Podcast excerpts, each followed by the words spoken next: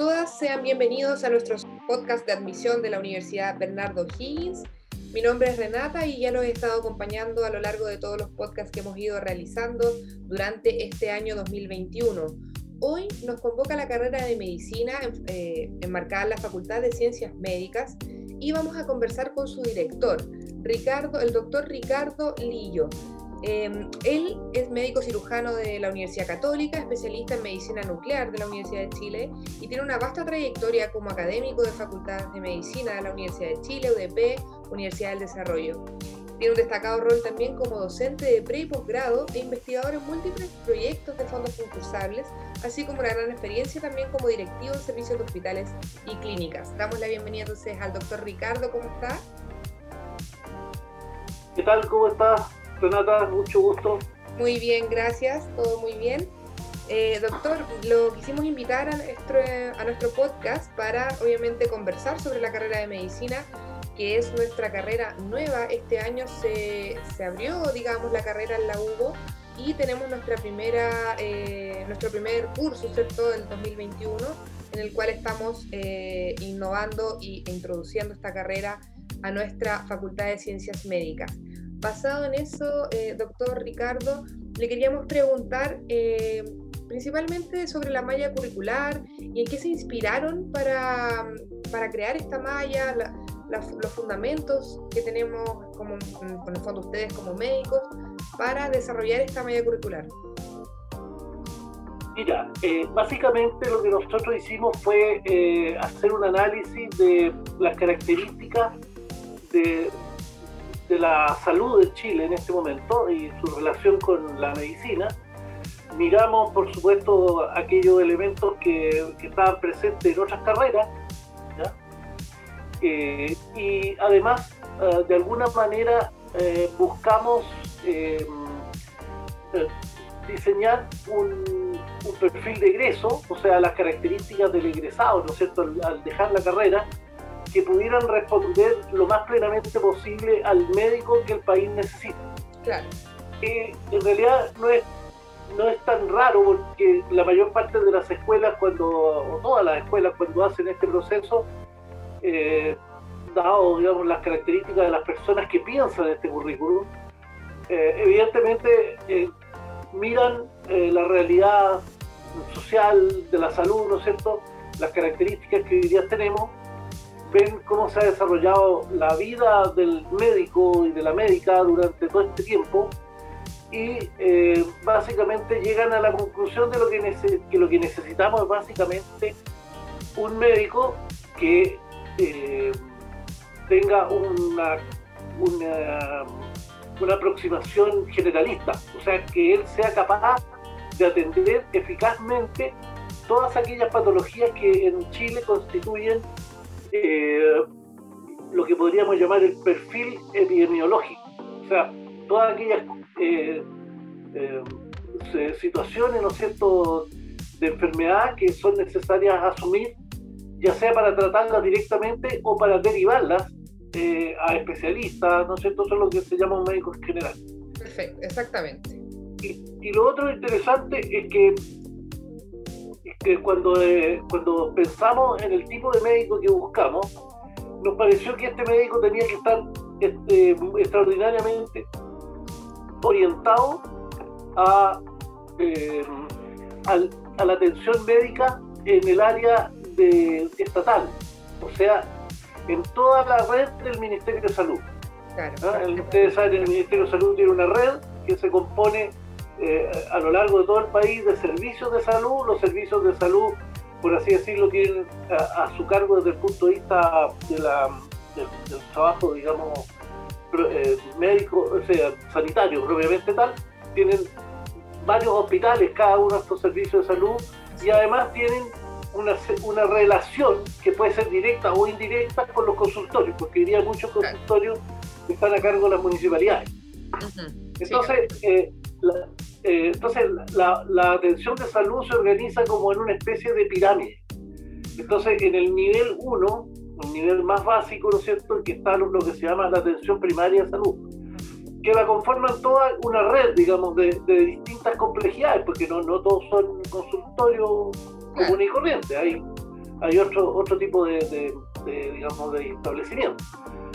Entonces, ese, ese nivel de la APS, los pacientes suelen identificarse eh, a ese nivel y de ahí derivarse a un segundo nivel que podríamos llamar el nivel secundario, el nivel 2 de la salud, donde hay atenciones ya de especialidades eh, y para finalmente aquellos eh, pacientes que ameritan una atención de, de, alta complejidad se derivan al nivel terciario, ¿no es cierto? Que son los que son los, hospitales que más ve la gente, o sea, la gente ve los hospitales grandes, ¿no es cierto?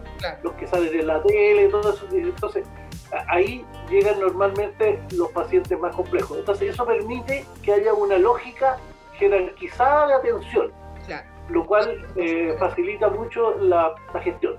Claro, porque no todos los pacientes requieren la misma atención.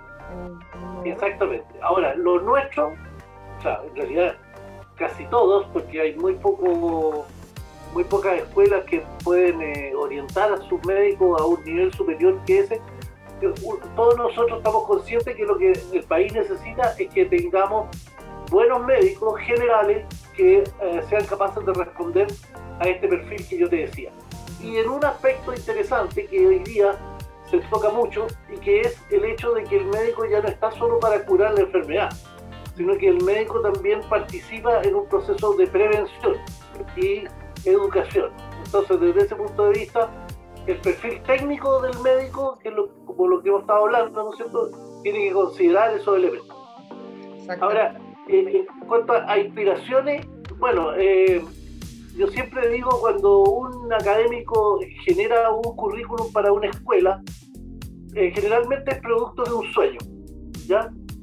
Y en este caso fue como de un sueño compartido, porque en realidad eh, este sueño lo compartimos con el, con el decano, que el doctor Jorge Rodríguez, ¿no es cierto?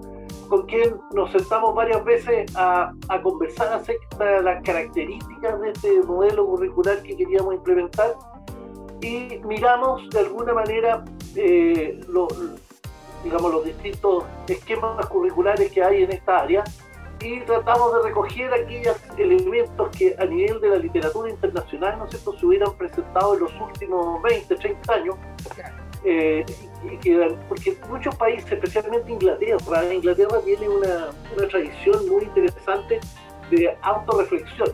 O sea, cada cierto tiempo eh, los médicos, digamos, en, Inglaterra se sientan y se preguntan el médico que estamos eh, generando, el médico que estamos nosotros eh, formando en, las escuelas responden a la necesidad del, que se requiere allá en Inglaterra, se llama el practitioner, que es el, médico general, ¿no es cierto? Y que eh, responde, digamos, a la expectativa de la, población. Eso es, también ellos hacen, una, hacen como una especie de, grupos focales que entrevistan gente y cada cierto tiempo como que definen el perfil del médico que, que, que, conviene para Inglaterra, por supuesto, porque ellos lo hacen en su medio. Ahora, y el otro elemento interesante que podría compartir con usted hoy día es que eh, parientes de ese sistema británico es el sistema canadiense. Ustedes saben que Canadá pertenece a la comunidad británica y eh, nosotros tenemos en nuestro perfil de ingreso, ¿no es cierto?, una serie de elementos que si uno lo, de alguna manera los analiza en, la mirada de los canadienses, eh, los canadienses colocan como siete áreas de la formación del médico. Uno es el médico experto, el médico comunicador, el médico colaborador, el médico líder, el médico promotor de la salud, el médico académico y el médico desde la perspectiva de su profesión, desde el aspecto profesional. Esos siete aspectos son los que ellos, eh, los que ellos dicen, tenemos que formar a un médico que responda a este, a este, digamos, a estas necesidades. Y el perfil nuestro precisamente parte por ese perfil experto que yo les comentaba, que yo creo que ya lo hemos, lo hemos delineado, ¿no es cierto? Y donde también se entronca con el, el comunicador, ¿no es cierto?, con el promotor, con el colaborador y en el fondo, además de ser el médico un sujeto que sea experto en tratar y prevenir la enfermedad, eh, el, médico en su medio siempre se transforma en, una parte de un equipo. Y el médico tiene que aprender a ser parte del equipo y liderar ese equipo cuando sea necesario. Entonces, desde el punto, desde el punto de vista eh, nuestro, digamos, los médicos formados incluso tienen esa característica y, nuestro, nuestro perfil de ingreso habla, ¿no es cierto?, de que cuenta con un racionamiento crítico reflexivo para ejercer la medicina basada en la evidencia, que se integra a los equipos multidisciplinarios, que se comporta como un agente de cambio, que vendría a ser como este elemento, digamos, social importante para, para modificar, digamos, las conductas de la población, y persevera en su desarrollo personal y profesional, que es lo típico que se conoce cuando dicen, oye, los médicos no dejamos nunca de estudiar. Y eso es absolutamente cierto. O sea, bueno, porque además hay toda una etapa, ¿me entiendes? Sí, aparte, hay que, hay que estar como en el conocimiento de que un médico un médico u otros eh, profesionales siempre tienen que estar en constante estudio porque también la tecnología avanza, ¿cierto? Entonces tienen que estar siempre perfeccionándose, averiguando e investigando sobre algunas técnicas diferentes que se van implementando. Así que de todas maneras un médico no termina de estudiar y me parece muy bien también que el perfil de egreso esté orientado en un médico integral, eh, no solamente en la parte técnica y operativa de un médico y su obviamente su inteligencia y su conocimiento, sino que también en la parte social y bueno, también entender que no todos los pacientes vienen del mismo sector, son iguales, tienen las mismas oportunidades, entonces en base a eso creo que también es muy importante el aspecto social. Sí, este, esta, esta formación yo la encuentro extraordinariamente rica porque además eh, la cultura médica eh, se, tradicionalmente los médicos siempre hemos sido enseñadores. Claro. O sea, le enseñamos a los pacientes, le enseñamos a la comunidad y además somos muy solidarios con nuestros propios colegas, o sea, con nuestros propios, cuando estamos en la universidad, con nuestros propios compañeros. El médico formador eh, forma al médico que se está especializando, forma al interno, que es de etapa final de la carrera, pero los internos y los que se están formando en la especialidad forman a los, a los alumnos que están en quinto, en cuarto y así sucesivamente. Uno siempre tiene la guía, digamos, de, su colega que está un poquito más arriba. así que creo que la, la, orientación a la formación de estos médicos está, está bien definida y, y los recursos que hemos establecido en la, en, la estructura curricular como están hechos para dar cuenta de eso. Y habría que agregarle también, y eso tal vez lo podríamos conversar en otra oportunidad, cómo eh, hay ciertos elementos, ciertos resultados de aprendizaje que son eh, como eh, transversales, ¿no es cierto?, a toda la formación universitaria de nuestra universidad y que también están hechos, digamos, muy especialmente, se, como que se entroncan muy bien con la formación médica. Exactamente, sí. Mire, y bueno, Justamente le quería hacer una pregunta respecto a, todo este perfil de egreso, que ya nos queda clarísimo el, perfil de egresado Hugo. Eh, en cuanto a la, duración de la carrera, ¿la malla tiene, está estructurada de alguna manera, por ejemplo, tiene un, años de enseñanza eh, especializados? Hoy me imagino después de egresar hay una especialización, ¿verdad? Eh, ¿Cuánto dura la carrera? Sí, la, la carrera dura siete años, son 14 semestres eh, y tiene un, digamos, el desarrollo de este, proceso curricular que es una mezcla. Eh, digamos, a medida que se va desarrollando el currículum, los primeros años son más intensos desde el punto de vista de las ciencias fundamentales. O sea, el médico aprende biología, eh, aprende química, pero también aprende física, aprende matemáticas y son el sustento de, de muchos procesos de enseñanza posteriores eh, bueno, en, la universidad nuestra además paralelamente hay una formación en inglés y en habilidades académicas, me parece muy interesante de, apoyo. Y, eh, inicialmente las cuestiones clínicas son más bien pequeñas. Eh, los primeros semestres tienen elementos clínicos que son pequeños, pero que se van, que van creciendo con el tiempo. Eh, desde el segundo semestre tenemos tres semestres de morfología integrada, que es donde se enseña lo que antiguamente nosotros aprendíamos en anatomía, eh, eh, ¿cómo se llama? embriología, histología, incluso algunos elementos de imágenes médicas basales para entender, digamos, posteriormente cómo se forman los exámenes de imágenes, cómo se forman esas imágenes. Entonces, esa, esos tres semestres eh, les permiten hacer un recorrido por la estructura del cuerpo y aprender los distintos elementos. En el segundo semestre empiezan a aparecer algunos, segundo, en realidad empiezan a aparecer algunos elementos eh, clínicos un poquito más eh, predominantes. Y en el segundo año comenzamos una línea curricular que dura hasta quinto año, que es eh, la, elementos de integración clínica e integración en la práctica clínica, ¿ya? Que no es práctica propiamente tal con pacientes, sino que es una práctica como en base a casos y que son simulados y que se trabajan en pequeños grupos con un tutor, 8, 10 estudiantes con un tutor y en ese proceso, ¿no es cierto?, eh, se hace una, una, docencia muy cercana al, al, estudiante.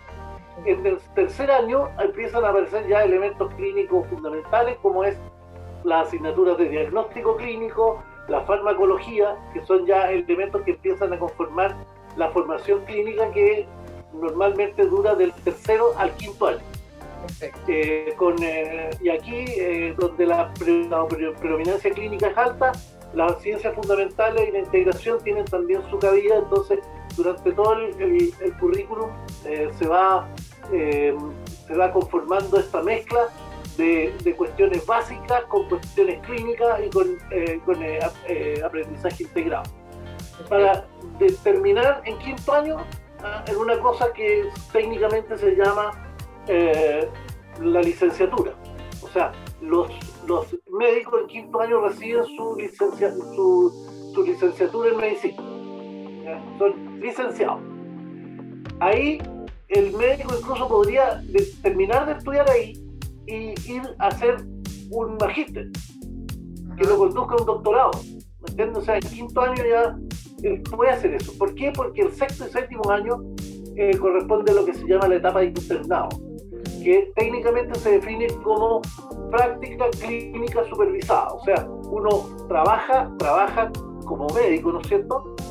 Eh, pero lo hace permanentemente bajo la supervisión de un colega recibido, de un profesor. Puede tener distinto nivel, distinto rango. Pero eh, básicamente eh, son 10 internados eh, los cuales son principalmente las principales especialidades, ¿no es cierto?, que les permitan la práctica de las enfermedades que nos interesan, eh, la, medicina urgencia, la salud mental y también la, atención en la, en la atención eh, primaria de salud. Y ese es más o menos el, panorama de los siete años. ¿ah? Un recorrido entretenido, ¿no es cierto?, de una serie de que son primera, primera primera etapa de predominio básico, ¿no es cierto? Segunda etapa que se llama preclínica, después viene la etapa clínica y finalmente la, el internado. Perfecto, clarísimo, clarísimo. ir a trabajar. Sí, claro, por supuesto. Clarísimo, muy, muy claro. Y ya para ir cerrando, doctor, disculpe, nos gustaría saber dónde pueden trabajar los médicos, cuál es su campo laboral, más allá del que conocemos, por supuesto, en clínicas y hospitales. ¿Dónde más se pueden desarrollar los médicos y médicos? Mira, eh, la, mayor parte de, los médicos, eh, cuando egresan, eh, toman algunos cargos en, los, lo que podríamos llamar el Sistema Nacional de Servicios de Salud. Y yo te describía en, delante, ¿no es cierto?, como la gran cantidad de consultorios, ¿no es cierto?, algunos de ellos en manos de, los servicios, otros en manos de, los, de las municipalidades y algunos eh, hospitales que son también de primer nivel, o sea, de, nivel más básico, de segundo, eh, que están ubicados en regiones. Entonces ahí el médico entra en un sistema, ¿no es cierto?, que tradicionalmente se ha denominado el ciclo de destinación, ¿eh? donde están los, los médicos generales de zona, ¿no es cierto?, los generales urbanos, depende del nombre que han tenido en distintas épocas, pero ellos trabajan en el nivel primario, fundamentalmente, yo diría probablemente 70, 75%. Hay un porcentaje, eh, digamos, numéricamente interesante, eh, que van directamente a universidades a continuar con su formación en una especialidad, cuyo proceso está financiado por el Estado.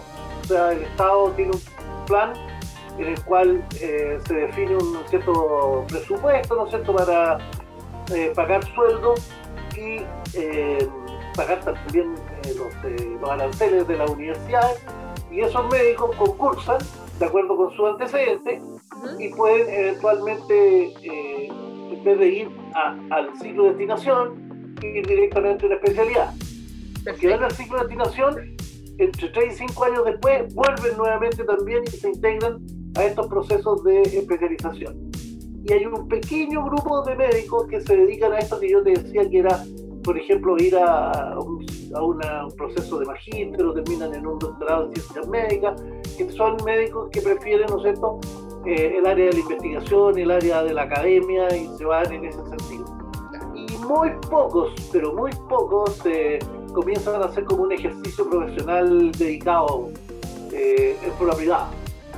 Tienen su consulta o trabajan en una clínica, pero como son médicos generales, eh, evidentemente en algún momento siempre existe la tentación o la, vocación de los médicos de ir a especializarnos en algo.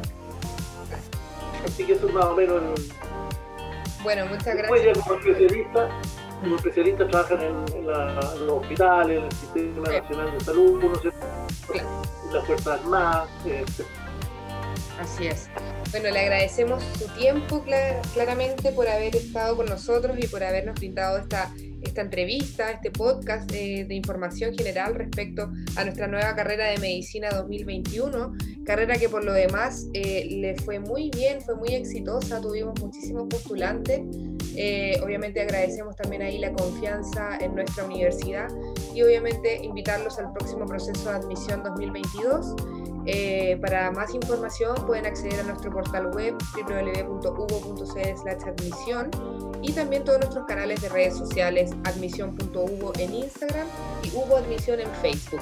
Nuestro correo admisión.hugo.cl y también pueden hacerlo a través de nuestro contact center. Así que todos esos canales disponibles para ustedes para que puedan obtener más información. Le agradecemos nuevamente al doctor Lillo por estar con nosotros hoy y nos vemos en la segunda parte donde vamos a estar conversando una temática más específica de la medicina. Así que gracias doctor, que esté muy bien. Cuídese. Hasta luego, gracias a ustedes. Que estén bien.